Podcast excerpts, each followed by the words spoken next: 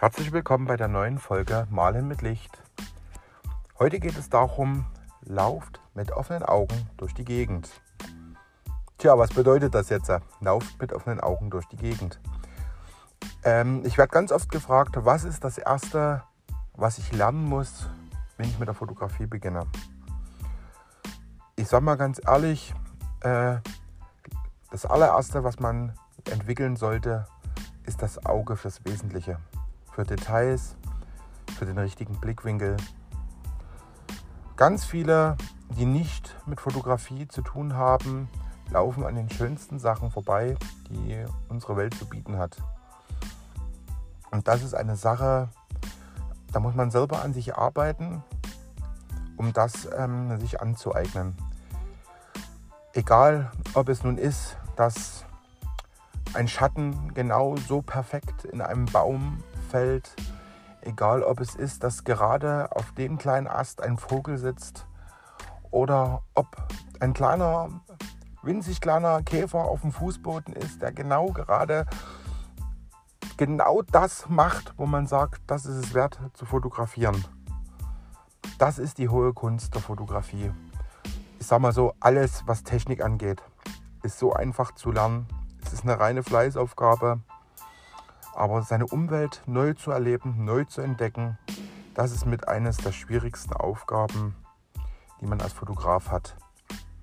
Vor allen Dingen, weil es dann immer weitergeht, äh, umso mehr du dich dann diesem Hobby widmest und vielleicht irgendwann mal sagst, du möchtest dein Hobby zum Beruf machen, dann solltest du auch äh, Dinge schnell sehen, erkennen und handeln.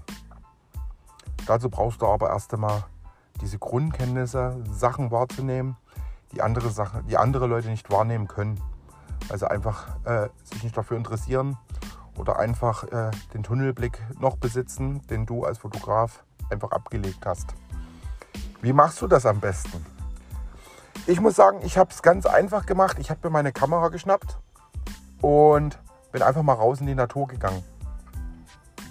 Bin mal äh, Wege gelaufen, die ich sonst nie gelaufen bin habe mich einfach mal auf eine Bank gesetzt und habe stundenlang immer nur in eine und dieselbe Richtung geblickt, um einfach mal festzustellen, was verändert sich um mich herum.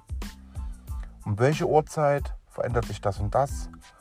Bei Wind, was, was macht der Wind mit meiner Umgebung? Äh, ich habe auch schon bei Regen stundenlang draußen gestanden, um zu beobachten, was passiert mit der Umwelt, wenn es regnet? Was passiert mit der Umwelt, wenn Gewitter ist? Ich habe ganz viel äh, Zoos besucht, habe dann stundenlang vor den Käfigen gesessen und habe einfach nur die Tiere beobachtet, um dann einfach diesen richtigen Moment abzufangen, abzupassen. So langsam entwickelt man dann das Auge dafür. Und so öfter man das macht, wenn ihr jeden Tag eine Stunde herausgeht und einfach mal nicht bloß starr gerade nach, gerade nach vorne schaut, sondern einfach auch mal schaut, was ist vor euch, was ist auf dem Fußboden, was ist links, was ist rechts, vielleicht auch was ist über euch. Stellt euch einfach mal unter einen Baum und blickt nach oben.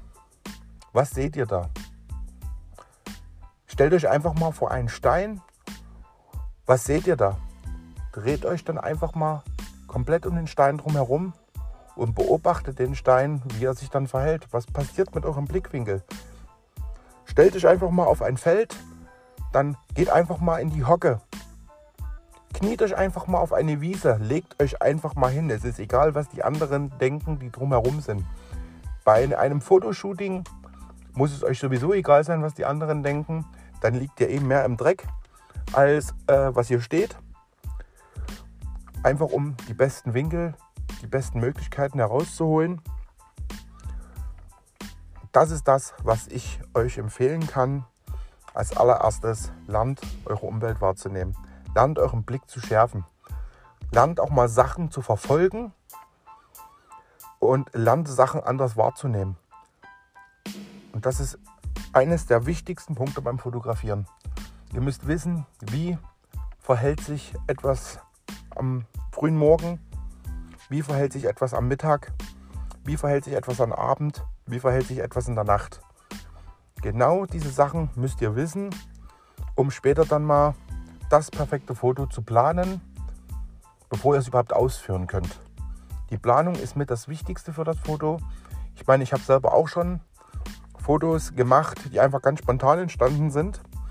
Aber ich muss sagen, die spontanen Sachen, Entschuldigung, die spontanen Sachen sind meistens die Sachen, wo ich zum Schluss nicht so ganz zufrieden bin damit.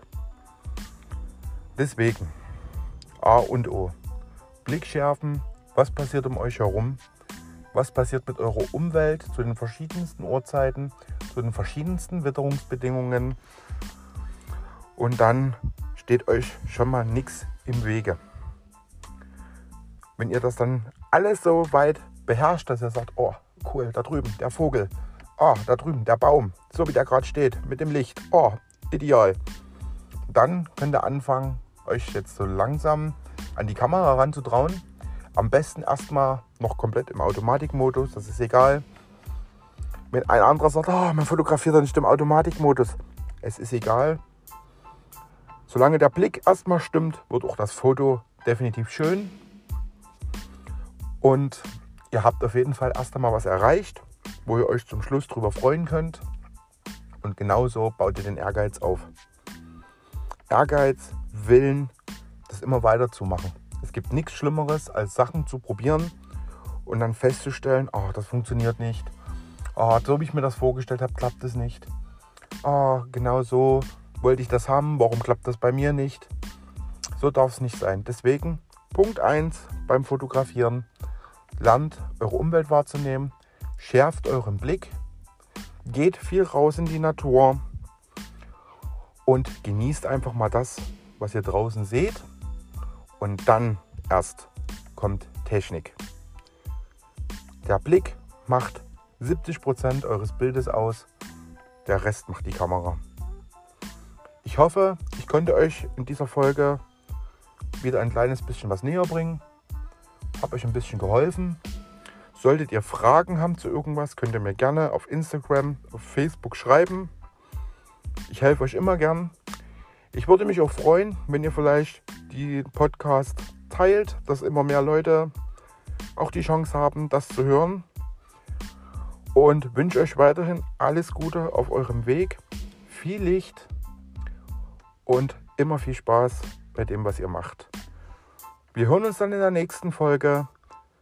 Bis dann, euer Micha.